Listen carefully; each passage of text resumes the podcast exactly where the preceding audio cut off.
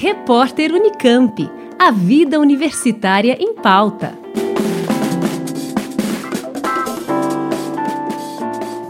A identidade de gênero pode alterar a forma com que o viciado em álcool lida com a sua condição.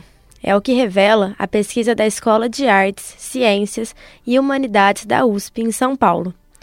O estudo analisa os diferentes efeitos do alcoolismo na vida do homem e da mulher e mostra a necessidade de reuniões estritamente femininas no grupo dos alcoólicos anônimos, como conta o professor e pesquisador Edemilson Antunes de Campos um dos autores do estudo. Uma coisa que o nosso estudo é, demonstrou e apontou é que o ato de beber, né, ele é também pautado por aquilo que nós podemos chamar das assimetrias de gênero, ou seja, o, o ato de beber ele é diferenciado tanto para homens quanto para, para mulheres, e isso está ligado exatamente ao marcador social de gênero que faz essa diferenciação, estabelecendo uma assimetria entre homens e mulheres em relação ao uso de bebidas alcoólicas. O professor explica como as expectativas de uma sociedade patriarcal sobre a mulher influencia no reconhecimento do vício. De fato, as mulheres sofrem mesmo né, com essas expectativas é, de gênero, né, uma sociedade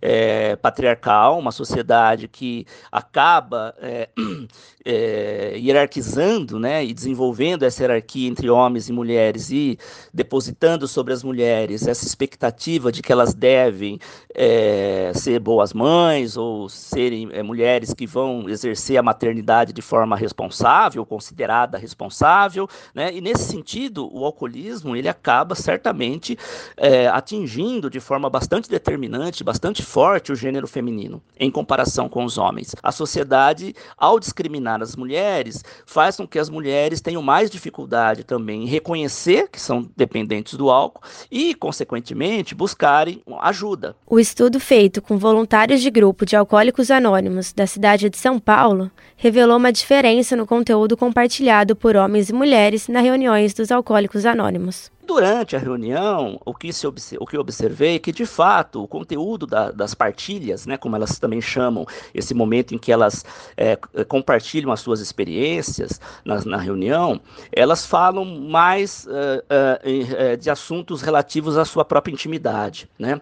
É, assuntos íntimos questões que envolvem realmente o gênero feminino na família, é, no trabalho, é, no relacionamento com, enfim, o parceiro, para aquelas que são casadas ou namoram, enfim. Então há uma, uma fala, eu diria, né, nessas reuniões, onde esses assuntos são mais compartilhados. Mas os homens já têm uma fala que eu diria que corresponde mais a, a uma vida exterior, vamos chamar assim, né, o trabalho, as questões que envolvem a vida mesmo do homem é, no, no universo do trabalho, vamos dizer dizer assim. Então, de uma certa maneira, há uma maneira, há uma forma diferente de comunicar o alcoolismo. Acho que essa é uma questão importante.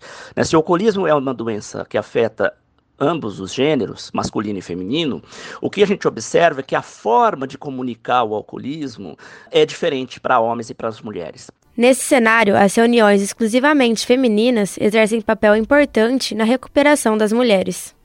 As reuniões estritamente femininas, elas de fato, né, pelo menos é, o que nós pudemos, puder, eh, foi possível constatar nessa pesquisa, foi que elas de fato se constituem num espaço fundamental para as mulheres poderem realizar sua recuperação dentro dos alcoólicos anônimos. A reunião feminina, de fato, é um espaço de gênero seguro, é, onde as mulheres conseguem, é, com dignidade, né, sem os preconceitos, sem o estigma de gênero, é, exporem as suas questões íntimas, as suas questões que envolvem, de fato, o alcoolismo que elas vivenciaram né?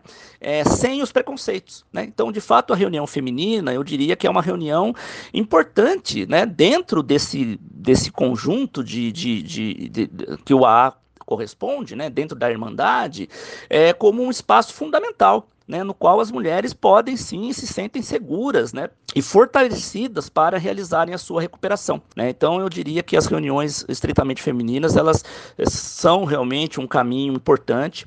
É, essa ajuda mútua entre as mulheres é uma ajuda fundamental que as mulheres é, constroem, construíram dentro do AA e que as fortalece, né?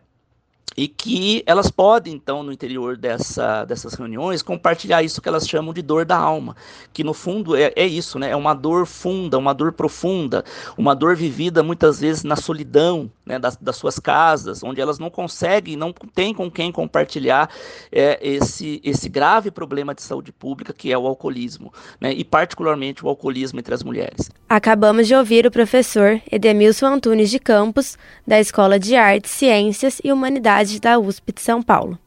Um dos autores do estudo sobre a influência da identidade de gênero em dependentes alcoólicos. Ana Beatriz Fogaça, Rádio USP.